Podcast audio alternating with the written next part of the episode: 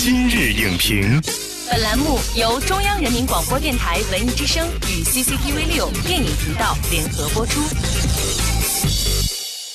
品头论足话电影，今日就评八分钟。大家好，欢迎收听文艺之声今日影评，我是陈明。跨越十四年，加勒比海域暗潮涌动，杰克船长再次起航。今日影评特邀中国传媒大学教授索亚斌，为您应前领航，看《加勒比海盗》系列如何续写经典。欢迎索亚斌老师。主持人好，观众朋友大家好。我们先来一组快问快答。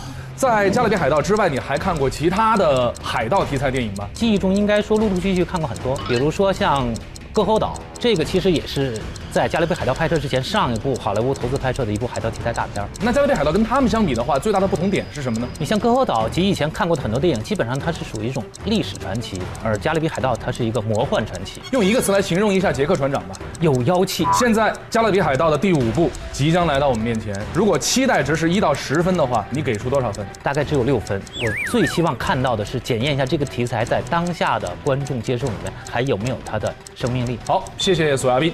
快问快答结束。那么明天《加勒比海盗》第五部呢，即将登陆国内院线。这个跨越了十四年的系列电影，这一次能否在票房和口碑上扳回一城呢？那么下面来看看其他媒体和观众是如何评价预测的。网易新闻评论：恢宏神秘的海盗世界带来独一无二的观影体验，豪华群星阵容更是锦上添花。新浪娱乐评论：海洋的背景刻画叹为观止，亡灵军队与亡灵鲨鱼等设计惊艳。海战规模也更上一层楼。一九零五电影网网友认为，熟悉的海上冒险题材以及演员配方，在更加恢宏且丰富的特效加持下，大有旧瓶装新酒的架势。我们可以看到啊，有网友认为呢，这一部新作是旧瓶装新酒。那么所谓旧瓶呢，有网友调侃说啊，第一部是杰克船长啊寻找黑珍珠号，第二部呢。船没了，第三部呢，杰克船长和船一起不见了，第四部呢，船仍旧不知所踪。现在我们从预告片看来啊，第五部的开篇，船和船员啊依旧没有找到。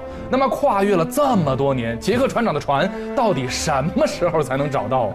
那个船到底找到不找到？我觉得那是给这个主人公留的一个念想，一定要让他和船之间玩点儿这个矛盾呐、玩点儿这种曲折呀、这个故事才好接着延续下去。所以他和船之间的关系就是一对儿那个恋人的欢喜冤家式的关系，不能够让他们轻易在一块儿。这个观点非常有意思。另外呢，刚才我们从媒体评论里边可以看出哈，这一次的《加勒比海盗五》呢，无论是从特效还是角色的塑造上面，都下了大功夫。那么这一部相比较之前的系列，你觉得它会有怎样的一个突破呢？可能在这个第一集里面啊，就是黑珍珠号它所带来的一种悬念的感觉，给观众那种震惊的感觉，已经都玩透了。后面如果再发展故事的话，一定要出现新的、更具有独特的这种叫什么魅力的那样一种海盗船的形象，可能才会吸引观众的已经有点疲惫的眼球。像这集我们看预告片里面，就是啊贾维尔巴登他在扮演那个他的那个船，我感觉像是一个会分解的那个变形金刚一样，它变成了一个像蜈蚣一样可以张出来把别的船吞掉。包括里面预告片里还出现了一个幽灵鲨那种形象，就它一定是有一个升级的和对抗形式的逐渐的一种变换。他其实的确是想想复现前三部的时候那样的一个综合大片的一种效果，所以这一集我们大概应该能够想到，就是他之所以把所有的主要人物都拉回来了，肯定就是要把第四集里面相对比较单薄这种缺点给它规避掉，回到原来那种综合的各种元素特别丰满的那种自助大餐的那种形式。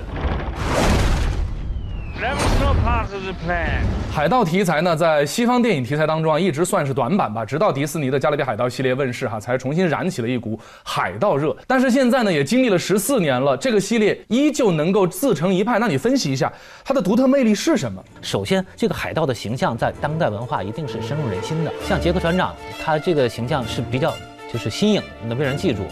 烟熏妆、兰花指，然后走路扭扭来扭去的，很扭捏。就一开始你感觉他是个纯粹的，就是一个坏小子啊。嗯基本上你看碰到危险的时候，他基本上第一反应绝对不是往上冲，跑，扭头就跑啊。所以你看这个杰克这种形象，他似乎是有一这这一种天生的本能的大智慧，你也不知道他是怎么得来的。每到最危险的时候，他永远知道怎么样的是最正确的决定。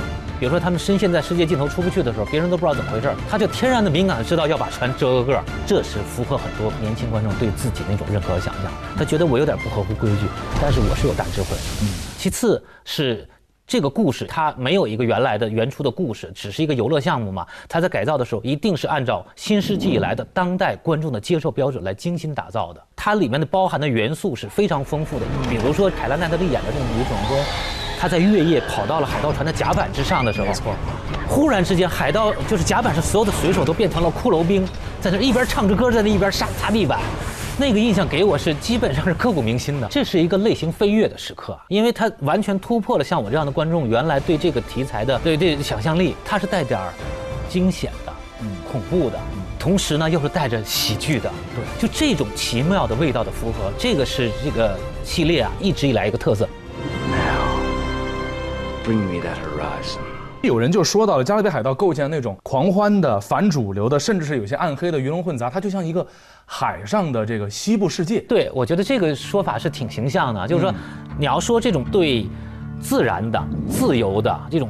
天性的这种向往的东西，应该说是在西部片里面展现的是最充分的、最典型的。在这个《加勒比海盗》第三集的时候，有一个特别具有象征意味的一个高潮，八大海盗聚在一块儿，共同来对抗这个象征着文明秩序的这个啊权利和利益。所以最后是在黑珍珠号和飞翔的荷兰人号两艘船夹击之下，把那个对方的那个主要的那个舰船轰成了粉末。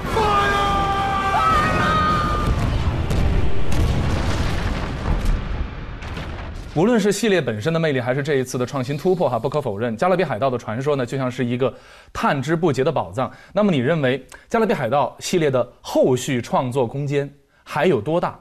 故事这么编下去的话，观众会不会觉得有点吃老本的嫌疑？力量比较强大的这种超级 IP 啊，它到后面一定都是在吃老本的。问题就是，第一，在一个比较浅的层面上，你能够随着时代的变化、技术的发展，营造出来一些更新的、崭新的视听奇观给我们。这个我们也可以满意。第二呢，就是你怎么样的能够将这一套内核，把它首先简化成一个可重复操作的，但是又很有效的模板。其次，每次又能添入到一些新鲜的血液。我倒是觉得，下一部《加勒比海盗》如果真的能够作为一个生命力很强的 IP 接着拍下去的话呢？它倒不是在这种主题的元素上，像原来三部曲那么丰富、那么饱满，反而要有一个简化的过程。那我们只能一起来期待了。谢谢索亚斌老师的精彩点评。形色各异的海盗，天马行空的海上传说。这一次《加勒比海盗：死无对证》保留了该系列的原汁原味儿，同时又注入了令人期待的新鲜血液，让这个跨越十四年的海盗传奇再一次刷新了观众对于海上世界的无尽想象。我们也希望这一次的新篇章能够不负众望，续写加勒比海域的传奇故事。